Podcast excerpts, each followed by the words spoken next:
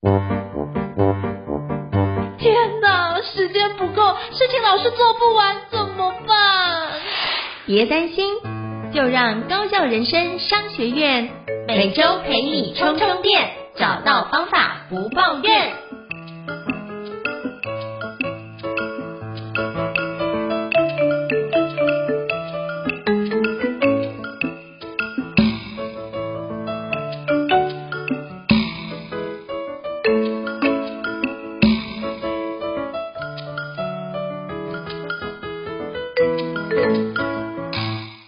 大家好，我是赵英成，欢迎大家来到高效人生商学院的新书访谈节目。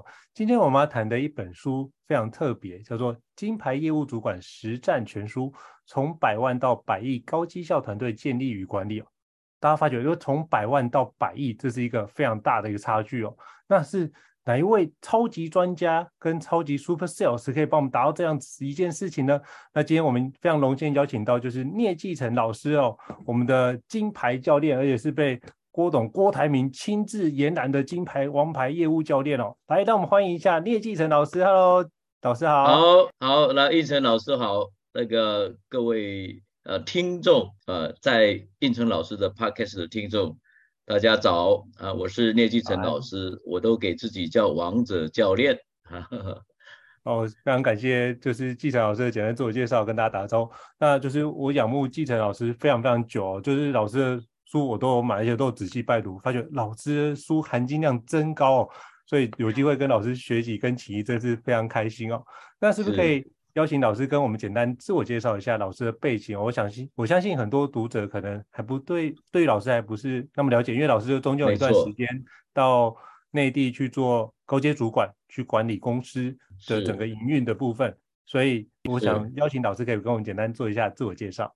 好，这个每个阶段做自我介绍，看起来我的心境都不大一样哈。嗯，那老师是一个。很早出社会啊，就从基层，然后做到高阶，呃，从台湾做到大陆啊，然后自己要会做，也要会教的一位业务主管。那我比较长的时间是待在台湾的通路界的王牌，叫联强国际，我待了十五年。然后最后的工作职场是在红海大陆啊，有三三四年的时间。那回来以后。基本上，我现在从事的就是讲师跟顾问的工作，所以我很想把我这一辈子啊，这这一生啊，这个基本上我的使命就是想办法在这个我的后职场啊，能不能著书立说，能不能让每个公司啊，这个业务的成长生生不息哦，然后做出一点贡献。那也很开心跟赵老师在这个平台上跟大家聊，这是我的介绍。好，非常感谢老师。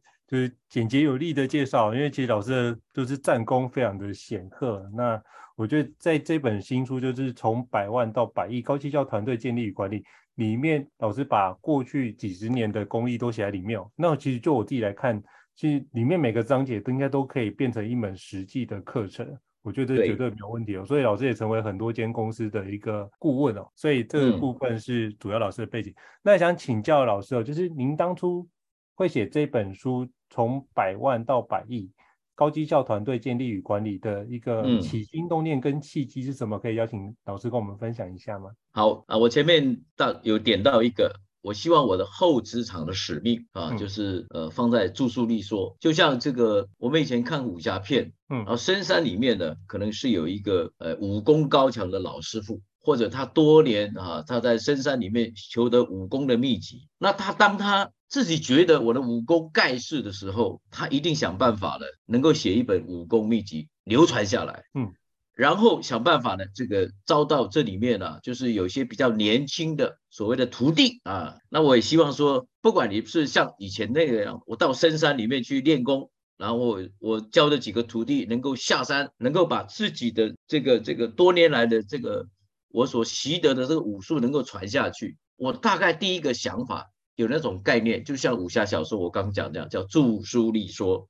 那这个立说本身就是我的武功秘籍。那第二个就是，我发现我自己做了三十几年的业务，那我再怎么说，所谓的业绩的部分的成长，绝对是每个公司的生存的命脉。嗯，哦，你没有业绩，几乎没有办法让公司永续经营啊。所以业绩这件事情是相当重要。那我相信也不是中小企业他们会忽略，而是找不到方法。即使你手上有个团队，但是他也不见得能够把业绩做好。那所以基于这两个，一个就是我的著书立说，另外一个看能不能对这个每个公司的业绩的成长有所贡献，所以我就持续要来写，至少要写三本书。那去年的第一本就是属于业务个人的啊，那今年这一本是属于业务团队的主管的能力的提升。那后面也许是明年，也许后年，我再来写一本从公司的角度，怎么样去把你的业务。发展的很好，那大概就是我写书的契机了，这样子。哇，这很棒，就是从业务主管的三个阶段，像老师去年那本书是金牌业务的百分之九十的成交数，从百万到百亿的销售绝学哦。那今年这本书是如何？担任业务主管，业绩效做得好，成为业务主管之后，你如何带领高绩效团队的建立与管理？那明年是用更高的角度，就是你要整个做整个经营者的角度来做思考。我觉得这有三个层次都可以帮助我们循序渐进来做相关的一个理解，所以非常期待老师明年出的这本著作。那也想请教老师，就是如果一般读者在读您其实现在出的这本新书，从百万到百亿高绩效团队建立与管理，他该怎么样读这本新书呢？是不是可以邀请老师跟我们简单分享一下？他可以怎么？OK，我我我的建议是有四个基本动作，你一定要做。第一个，你一定要提问题，提跟今这本书相关的问题。每一次阅读，每一次提问题。哦，就是你在阅读之前或者阅读中间，你看了以后，你不断的提问题。哦，这个当然是你自己弄个弄个纸张或者笔记，你自己来提。嗯。第二个是记住关键词啊，在这本书当中，我想有时候。我们在书本的陈述里面，它一定有它的重点，有它很让人家的就一语道破，或者是一语惊醒梦中人那种感觉的关键词，你一定要记住啊，把它记下来，用笔记下来。第三个，你要用自己的理解写下每一篇章的重点啊。呃，我有这里面有，比如说二十篇、三十篇，每一篇写完，你就在看人家写在哪里，用自己理解哦。不是用我的话把我抄下来，不只是这样，要用你自己的理解。也许我的陈述方法不见得是你的习惯用语，或者是你不一定能够很清楚理解我每一个用字遣词背后的意义的时候，你干脆用自己的理解写重点。那第四个，你一定要有行动方案。看完每一篇，看完书籍，你都要做这四件事情：提问题、记关键词、写重点、行动方案。啊，我的建议是这样子。好，非常感谢老师跟我们分享这四个基本动作。第一个，提出问题叫问题意识，就你在读这本书之前，你要带着你有什么样问题要解决来读，会比较容易吸收。再来就是记住关键字，再是用自己的理解方式写下每一篇的重点。再就是一定要有行动方案，不然的话，输入而已没有输出也是无法改变的绩效。非常感谢老师，就是精简扼要，让我们知道如何读这本书。因为我觉得这本书真的是很好的工具书哦。希望每个伙伴都可以在你的案头前面摆一本，那需要的时候马上抽出来做运用，是很棒。那想请教。继承老师哦，在写这本书的过程当中啊，有没有让你印象最深刻的事情，或是让你觉得最挑战的事情是什么呢？可不可以请教老师？好，这个问题很好哦。一本书的时候，呃，作者的心情、作者的想法、作者为什么要写这本书，他想要传达什么东西，这是作者的的信念。但读者如果不不能够借由这本书，或者你自己的思维的部分啊，想尽办法跟作者有所连接的时候，可能这本书你读完以后啊，假设在没有呃你好好的运用情况之下，可能这本书随着时间你可能会忽略掉。所以在这个写这本书里面，其实它最重要，不管我写什么主题，它都代表着我这一辈子在职场上工作所习得的最重要的五个心法、六个动作。跟七个习惯啊，虽然你在问我说最深刻是什么，我想我我最深刻也最想传达的就是能不能透过五心法、六动作、七个习惯套用在所有人在工作上的这个这个这个这个叫做关键的这个啊，我们所谓的这个 OKR 上面。那这五个心法，第一个就是聚焦啊，做任何事情你一定要 focus。第二个要细拆，聚在这个 focus 之下。什么样的元素是很必要的啊？当然，最近大家都很流行 OK 啊其实就跟这个很像啊。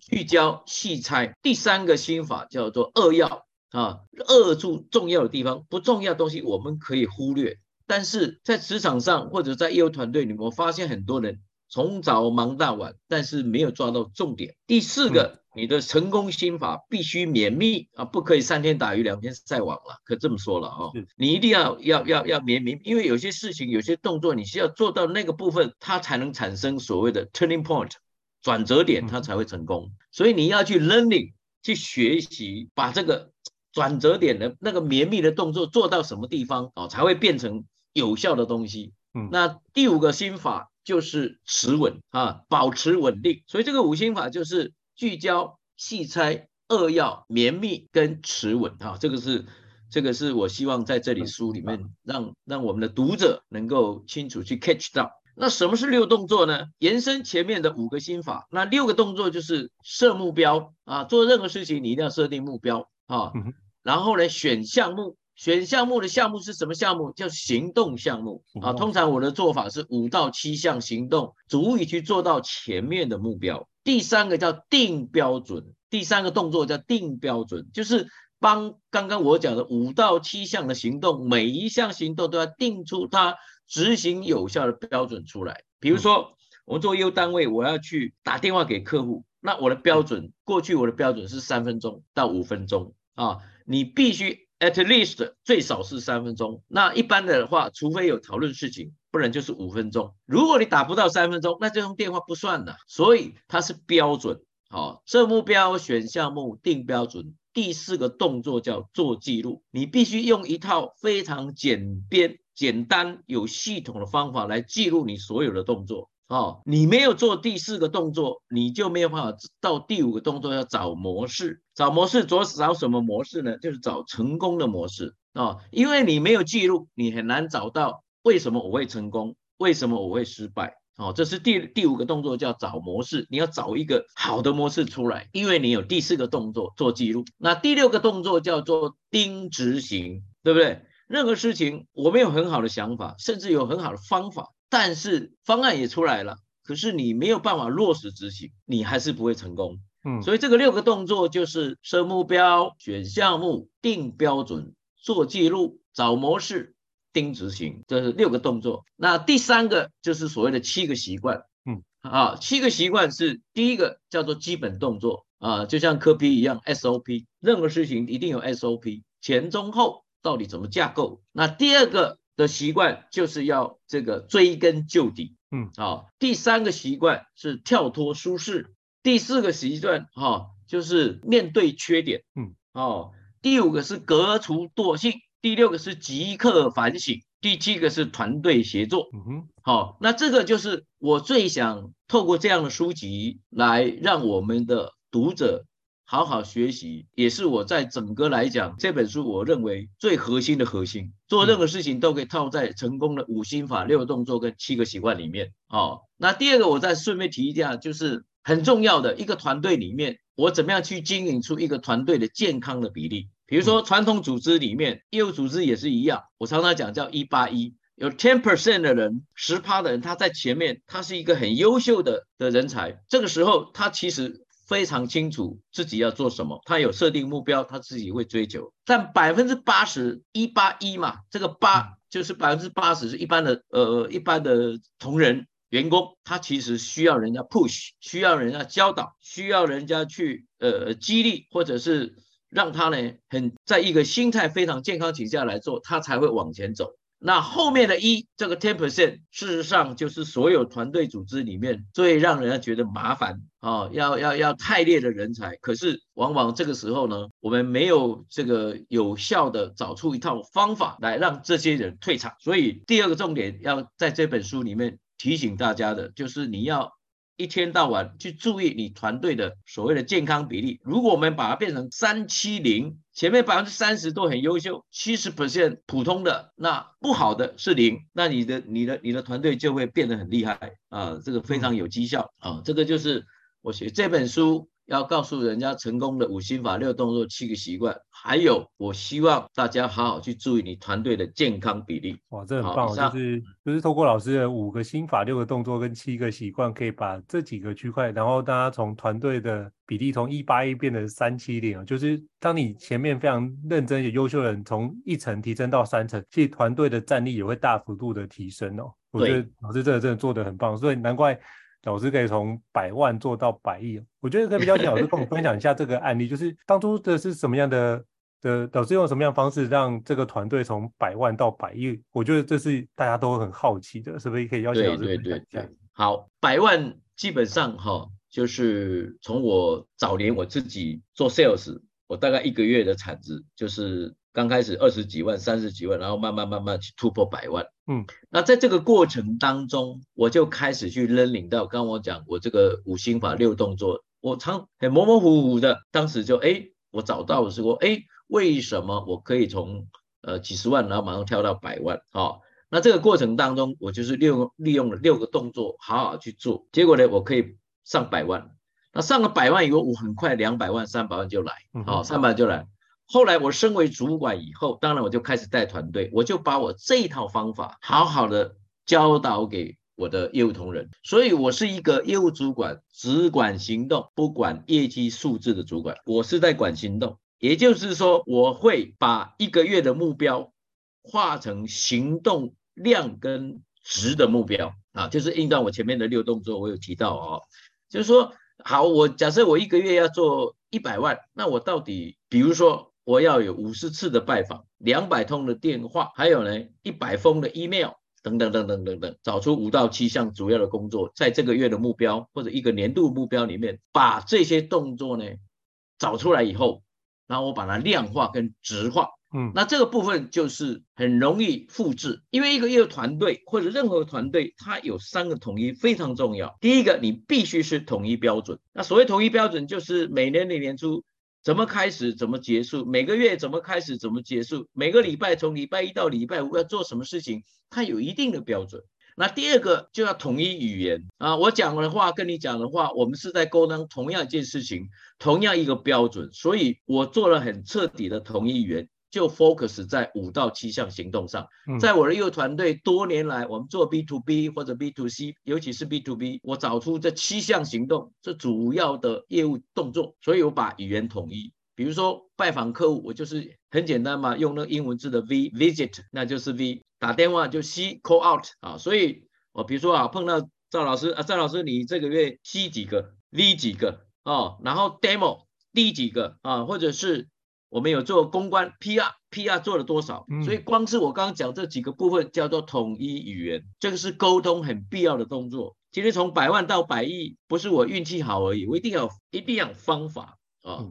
所以第第二个统一是统一语言，第三个叫统一步步调节奏要一样，对不对？大家出去大家都打电话，我们就一起打电话；我们要去拜访客户，我们就去拜访客户；我们要去做产品的发表，我们就做产品的发表。所以。如果没有这三个统一，没有我刚刚讲的那几个 key，我看很难从 百万到百亿啊、哦。那当然后期因为升上主管以后，我是一个团队一个团队，所以当年我自己做是一百万一个月，后来我就开始复制，我在想我如何把我的业务团队每一个 sales 能够创到五百万，每一个都有 productivity 是五百万，最后是一千万、两千万、三千万。所以当到一定程度，当然呃，透过公司的产品的。的这个或者服务各方面啊，加上我们业务的非常有计划性的去复制，所以我才有办法从百万到百亿。其实我在两千年离开联强国际的时候，我那一年负责是整个公司两百亿的扩大我还是做到了。这个就是呃回复你刚刚的问题啊，百万到百亿。呃，接下来请教就是季晨老师哦。那老师是那个 Top Sales 的主管，那想请教一下，如何缩短客户的决策流程，并且让客户能够同意把订单给我们公司来承接呢？是不是可以请教老师？好，我我相信在业务的领域里面，哈，有有很多人都听过所谓的顾问式销售，也就是说，我们做一个销售人员，如果你只是呃在卖产品或者卖卖某一种的服务而已。好，我觉得以现在来讲是不够了，哈，不够。但是这所谓的顾问式销售这个部分哈、哦，其实它有一定的程序啊，一一定的所谓的基本功要去进行，你要去历练，要去练习，否则的话，我我们把它只是一个口号或者一个名词，就是说你至少要摆脱只是在卖产品或者卖卖某一种呃呃服务而已哈。哦啊，那所谓的顾问式为什么要做顾问式？因为这个部分呢，你至少包含把客户对于呃他跟你公司之间的所谓的这个他要购买的点啊，他的考虑点、他的疑点，或者是他忧心很很很麻烦，或者让他可以头痛的地方到底是哪里？你要用顾问式的销售方式去把它涵盖在里面。那我通常顾问式销售，它有一个基本的动作啊，它第一个就是要会盘点啊，就是你跟客户之间所有你的你在这个产业之间，你了解客户的客户的客户啊，他的市场在哪里啊，所以你要懂得去盘点啊。那第二个就是要去所谓做一个基本功，叫做对焦啊，对对，就是从盘点到对焦，对焦就是说。呃，你你你最好接触，比如说我们接触一个新客户，那接触完我开始盘点，你要做很多的提问，或者是呃，请客户能够给你一些相关的资料或者资讯，然后盘点出很多的一些呃重要的这个关键点出来以后，接着就要进行对焦。那对焦重点是在于把跟客户再做一次的确认啊。那如果双方有机会。来做业务上的合作的时候，那我们的步骤啊，我们的方法啦、啊，我们的顺序要从哪里开始？所以这个是一个对焦。那第三个就是说，好了，那对焦完以后，这些议题、这些课题可能是是不少哦，或者是要要花很长时间去规划。第三个，你就要赶快想办法列出清单来啊、哦。所谓清单，就是说。呃，透过组织、人事、行政、业务啊，相关跟公司相关的东西，你都可以把它列出来。哦，这些东西先作为双方呢认为，接下来我们要从这里着手啊。这些清单有哪些？那清单基本上它可以放进每天、每个礼拜跟每个月的行程里面啊。清单要有这个作用。那 那第四个就是系统啊。那系统的东西就是说。好，你跟客户之间哦，每个月、每个年度从什么样的地方开始，从什么地方结束？每个月从什么地方开始节奏，什么地方结束？画到每个礼拜到每一天哦，它非常有节奏感的哦，包含比如说客户的这个这个他的重要的活动啊，哦嗯、你要你要参与，你要提供什么，或者呃你自己本身公司的这个这个业务，你的产品年度的计划。你怎么样去跟跟客户的运作系统搭在一起啊？就是说，你重要客户他他整个年度的一些重要的行程，一些重要的一些相关于他们的业务的发展，跟你自己本身业务本身你的年度计划怎么扣在一起？这个运作起来，我们就统称叫做系统嘛。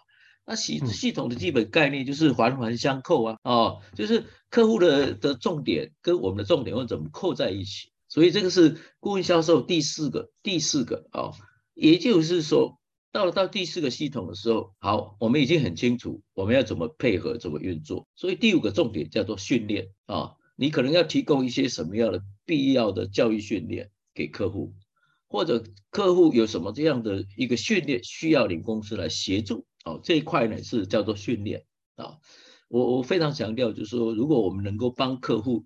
啊，提升他们的人才培育，我想客户就很非常喜欢你啊。那最后一个，嗯、第二、第第六个叫价值，价值啊，就是这个价值的值嘛，哈。那我我在什么地方可以帮客户价值？比如说，我帮客户介绍生意啦，帮他介绍什么样的发展机会啦，嗯，或者是固定啊，我们提供什么样的资讯给对方。所以这个六个动作，如果你好好的学习，你就会成为一个。很会做顾问式销售的 sales，那你用这种方式的时候，其实相对客户来讲，他就很容易缩短他的决策哦，他一定会背着你带着走啊、哦。那这六个动作我我再重复一遍啊，第一个就是盘点啊、哦，你要会盘点客户目前或者你们公司在产这个产业里面的课题。第二个你要对焦啊、哦，跟公跟跟客户的主要的决策者啊，主要的操盘手能够把我们 focus 在每个年度的焦点啊，这个都要划到每月到每个季度去。那第三个就是清单，赶快列出清单来哦。第四个，把这些清单的动作把它系统化。那第五个，你要提供必要的训练哦。一个一个很会做业务的 sales，他是一个训练的高手哦，他不只是是卖产品的高手。哦，他要会训练啊、哦。那最后一个就是加值，哦、对，所以这个六个动作就是说，呃，老师建议大家来好好练习，尤其从事业务的工作。如果你这个部分做得比较好，我相信客户跟你合作，第一个愉快，第二个他任何的决策，哦，他就会说得很快，马上要跟不要就很清楚了。嗯，这是我的建议了。哎，哇，老师真的是业务专家。那透过这顾问式销售的六个步骤，盘点、对焦、清单、系统、训练与加持这六个步骤，就可以帮助我们客户可以缩短他的决策流程，并且可以跟我们紧密性连接的更好。老师果然是业务超级高手。对，那也想请教老师哦，就是，呃，身为业务主管，他如果有绝佳的业绩，这应该是我们所乐见的事情。可是，那如果是业务主管，该怎么做好向上与向下管理，才不会就是？向上管理的时候，被老板认为功高震主，而被贴上桀骜不驯的标签呢？嗯、像这个部分，嗯、可不可以请教老师？嗯，呃，这个题目好像呃也经常被提到哈，嗯、哦，然后好像有些时候呢，大家好像也没有一个标准哦。对，那我我觉得，如果一个好的业务主管哦，你起码啊向上的部分，我有几个建议。第一个当然就是你要承担啊。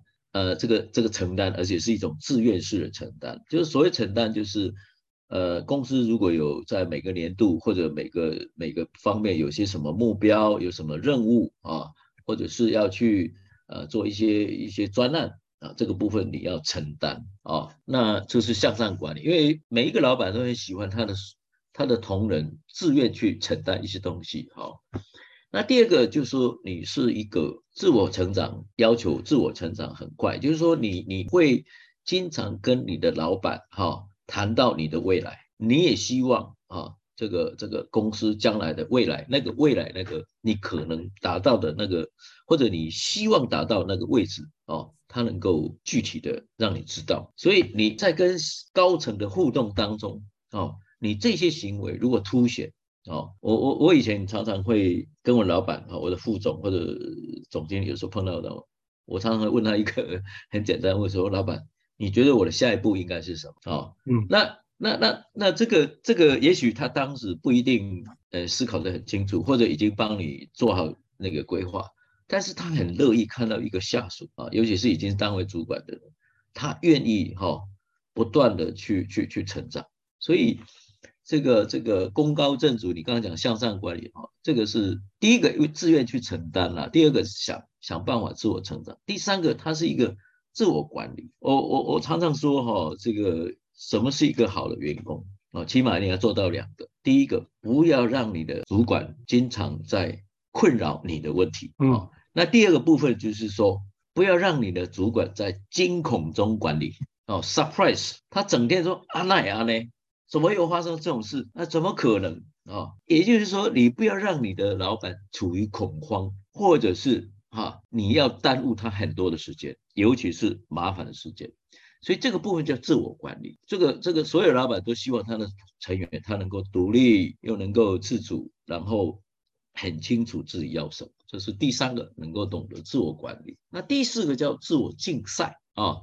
你会看到这个这个所谓的竞赛，就是呃，这个将才他本身他每年在很多的部分，他都会去去去自己跟自己所谓的 record high，他最好的记录来比赛哦。他不只是承担呃这个公司给他的任务而已，或者给他的目标而已，他不断在超越自己哦。那那这个就很重要。我我想所有的老板都很喜欢他这个将来可能是是将才的主管，他能够。自我超越，而不是说我我在这个位置已经待很久了，我也表现也不差，可是呢，我就是只能停留在这里啊。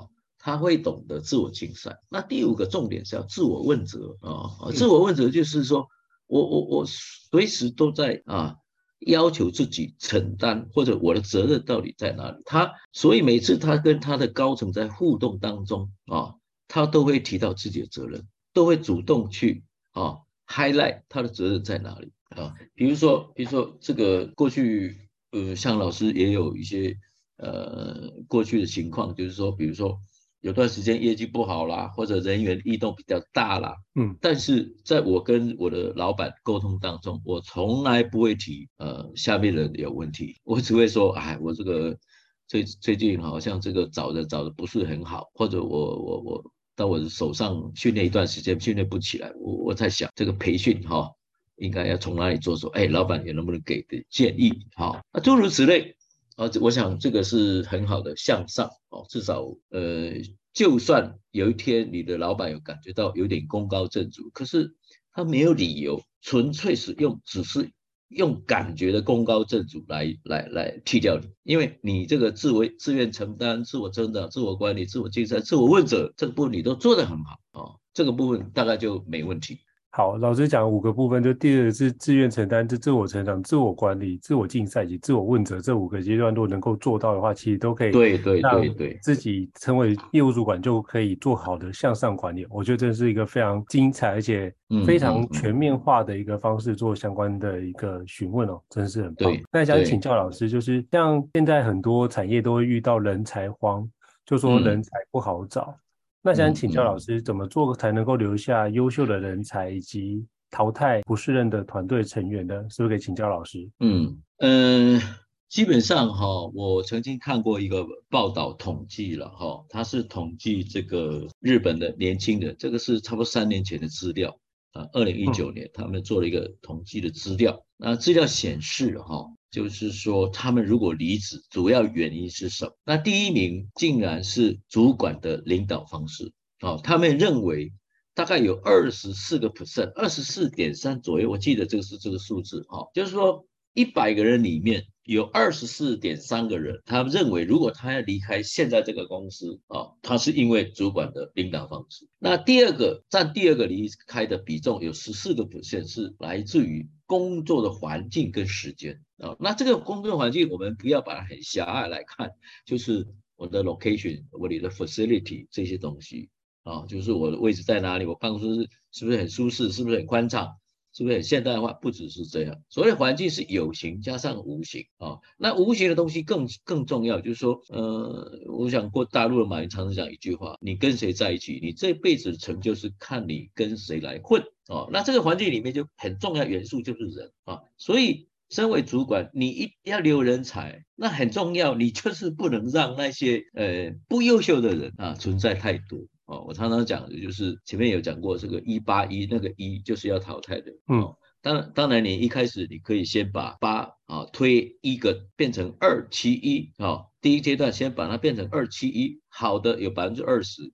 七十 percent 是中间普通的，那 ten percent 是不好的。那最后你要达到三七零，那就是要把后面那个十拿掉啊。所以，所以我刚刚讲说，日本的年轻人离职，第一个是主管领导方式，那第二个就是工作的环境跟时间哦。那时间问题，每个每个国家民情不同啊。像基本上日本也好，或者我们台湾人也好，我们都是属于勤奋的工作者，嗯哼，所以时间不是太大的问题啊。那主要就是工作环境。那第三个啊，他们离开是跟同事相处的关系啊，第四才是薪水。所以你看哦，前三名是呃主管的领导方式，然后是个所谓的工作环境跟时间，然后第三个十十四趴、十三趴，十三趴是属于呃跟同事的关系好不好，或者跟前辈，他们日本就讲前辈先拜嘛哈，就是说呃我的学长对我好不好，照不照顾我啊？那当然这个这个部分是属于日本的的。年轻人的所谓的离职的状态，那我相信基本上哈，跟我们台湾跟日日本也相去不远哦。但是往往我们的主管都会认为薪水职位很重要，可是你忽略了前面，前面三个加起来就五五六十趴了，对不对？那真正 care 薪水哦，你前面那些前三项越做不好，薪水就越占比重越高。所以你会发现，其实是你前面三项没做好。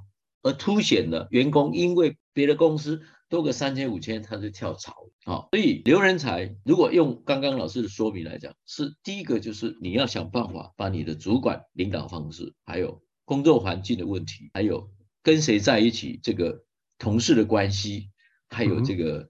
嗯这个学长告照顾学弟这几个方面，你一定要下下点功夫。好，这是第一个我说明的。啊，第二部分我说明的就是说，就我长期在这个市场上，我发现，包含我自己早年，我认为最重要就是，呃，一个人留在你的公司，他愿不愿意做下去。第一个是我们常常讲叫做一个 S，两个 P 跟两个 R 啊。那第一个 S 就是 Study，Study 他把它翻译成叫做学习。我在你这个公司，我我丢米加不？我跟了你这个老板。跟了你这个主管，我到底能不能学到东西哦？那第二个 P，第一个 P 叫 perform，我来你这里，我有没有表现的机会？我有舞台不？我有没有舞台？你给不给机会？哦，那第二个 P 叫 promote，也就是说，我进来一段时间，不管多长多短，我有没有受到任何形式的 promote 啊？当然有一些人讲说啊，我是不是升官了？嗯啊，但是除了升官以外，你还有其他的，我是不是承担更多的责任，或者我在哪个部分？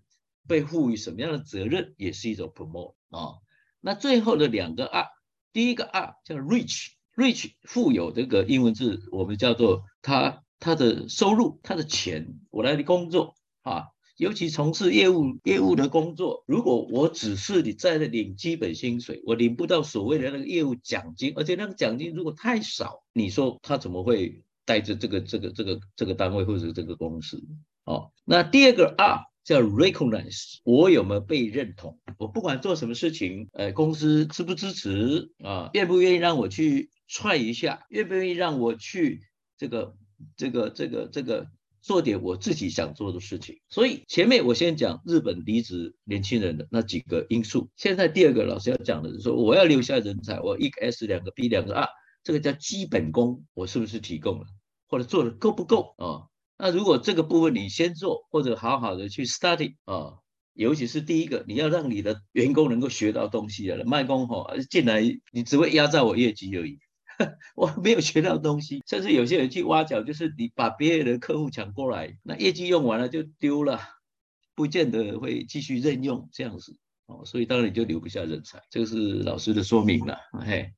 好，非常感谢老师精辟的一个分享哦，我觉得这是很重要的，就是你要做到包含一个 S 两个 P 还有一个 R 部分都可以让他做两个 R 两个 R 好的，哎两个 R 一个 Reach 一个叫 Recognize 哎对 recommend，对好，就是这个部分就依照老师所做的，就会把后面我们可以留住好的人才跟太任调不适的员工。那我也想请教老师，就是艰难的机会，想请教老师就是怎么做可以提升客户的忠诚度呢？是不是可以邀请老师跟我们分享一下？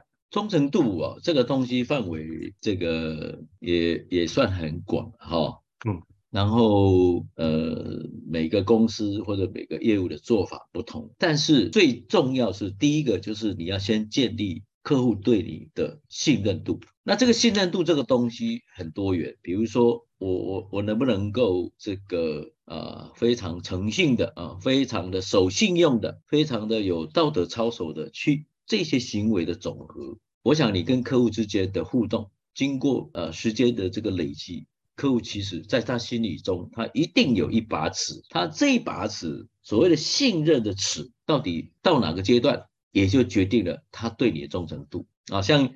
像刚开始以以前老师自己做业务哈、啊，就是一开始也会磕磕碰碰啊，很多事情有有有一些状况，然后后来我就慢慢慢慢去体会说，哎，我怎么样让客户信任？所以有些时候我会跟客户来一点叫做真情告白啊，我我我用的方式我自己是要叫真情告白，就是我跟客户会交心，我去问客户，你觉得我这个业务如何啊？你觉得我们公司你我们的服务？透过我这个 sales，对你对你来讲，哪个地方是满意的，哪个地方是还可以的，但是哪个地方你必须要改善的。那这里面除了你希望增加客户对你信任，更重要是你这个态度跟行为，等于告诉客户他可以相信你，因为你只要给他时间，他只要呃有时间，你愿意告诉他问题在哪里，你的需求在哪里，其实这个业务就愿意去改变。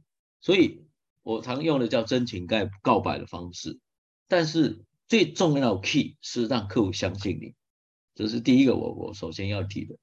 那第二个部分就是你能够提供或者去补充一些客户他所不足的地方啊，比如说对市场的这个这个这个资讯啦，啊，产品的规划啦，或者是包含一些啊，你可以提供的在这个产业里面你所获得的一些管理的东西，那这些东西你都愿意去提供你给你的客户，我想客户会慢慢的，就像我们以前我们自己当学生的时候，我们。我们会有很多的老师在教我们，但是这些老师有些老师教的 OK，哪些老师就就教的不是那么好理想。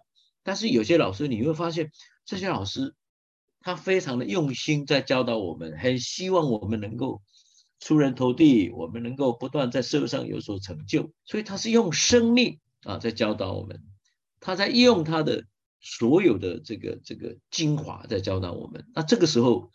这位老师就会获得啊，我们所有学生爱戴，甚至一辈子我们都不会忘记这个老师啊，或者是任何时候我们就希望想起这个老师。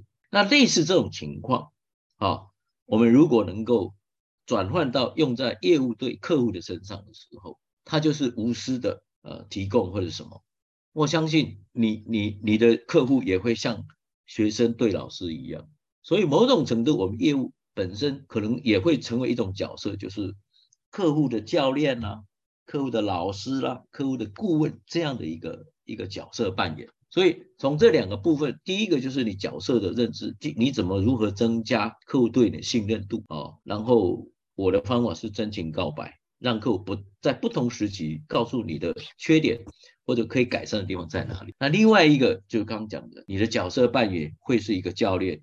会是一个老师，会是一个顾问，在这种情况之下，我相信客户对你的依赖性或者那种甚至会有尊敬的可能性，那这样子他忠诚度自然就很好啊。哦，这个是呃在呃精神层面。那如果是实际层面，第一个大家共同定目标，定定年度目标；第二个列出双方的权利义务啊；第三个每个月我们都做一些绩效的会议的检讨。那我们我们让业务人能够分析。双方在这个月下来，我们双方应该要有的一些检讨点，也就是说，你把客户的生意当成是你的生意啊，你把客户的事业当成是你的事业一样的经营，那个逻辑，那这样子，我想忠诚度就会拉上来。这是老师 我的回回答哈。好，非常非常感谢老师，这很重要。我觉得有几点很重要。第一个就是真情告白，再是用教练、顾问跟讲师的方式给客户回馈，可以赢得尊敬。再是列出共同的年度目标，然后把大家的权利义务做个很好的说明跟分工。再是定期的做会议的检讨，把客户事业当自己事业来经营。哇，这样子就可以让你的客户忠诚度很高。我觉得老师讲到很多很重要的眉角跟关键，我非常感谢老师分享。那最后想请教老师啊，就是像这本您的大作，就是。是从百万到百亿高绩效团队建立与管理，还有没有什么样的一个新书分享会给跟读者分享呢？还是说有什么样您的课程或演讲资讯可以提供给我们读者？如果听众想要邀请老师去分享，也可以有一个角度或资讯可以着手，是不是可以邀请老师跟我们分享一下？呃，我的新书分享会啊，我说明一下哈，我我这个月还会有两场，一场是在台中。哦，那所以哎，台中，可是它并不是呃很公开的方式，这是一个就是那个中信房屋的房仲，他们中区的管理，就等于是一个联谊会，哦，请我去，他们一次这个买了一百本的书，那就呃也是符合那个商周我们的优惠条款，就是说如果你一次团购一百本，那我们就聂老师可以去做分享。那一基本上是一一到两个小时以内了啊，是。那再来就是目前来讲哈，这个因为这个月大概是属于呃新书的发表时间哦，那上周本身有他们的行销活动，所以就也会呃去让我去接受电台的访问这些活动哦。那至于开课的部分啊，这个过去我呃比较常合作，比如说中国生产力中心、台北市的这个进出口工会。这些单位可能明年度我们啊，像中国生产力中心已经帮我排好明年度每个月有一场的课程公开课哦，那进驻工会还在洽谈，那其他部分也可以跟呃赵老师的这个正邦嘛，是吧？是啊，正邦哦，跟这赵老师的正邦来合作，我们也很乐意跟赵老师来合作，看看还有呃我们的听众或者学员愿意提出来，那我们也可以用企业内训或者是这个公开课的方式来进行，这些都可以，好不好？开放。好，没问题，谢谢老师的分享。那这个区块就是。如果各位听众对于高效人生商学院觉得不错的话，欢迎在平台上面给我们五星按赞哦。你的支持对我们来说是最大的肯定，也是我们很好的前进动力。如果你想要聆听其他相关的书籍，也欢迎留言让我们知道。那今天再次感谢就是聂基成老师来跟我们分享您的大作，也期待老师明年的下一本大作。谢谢老师，谢谢，谢谢赵老师，谢谢所有的这个热爱听学习的听众。好，谢谢，谢谢老师，老师拜拜，拜拜。高效人生商学院。掌握人生选择权。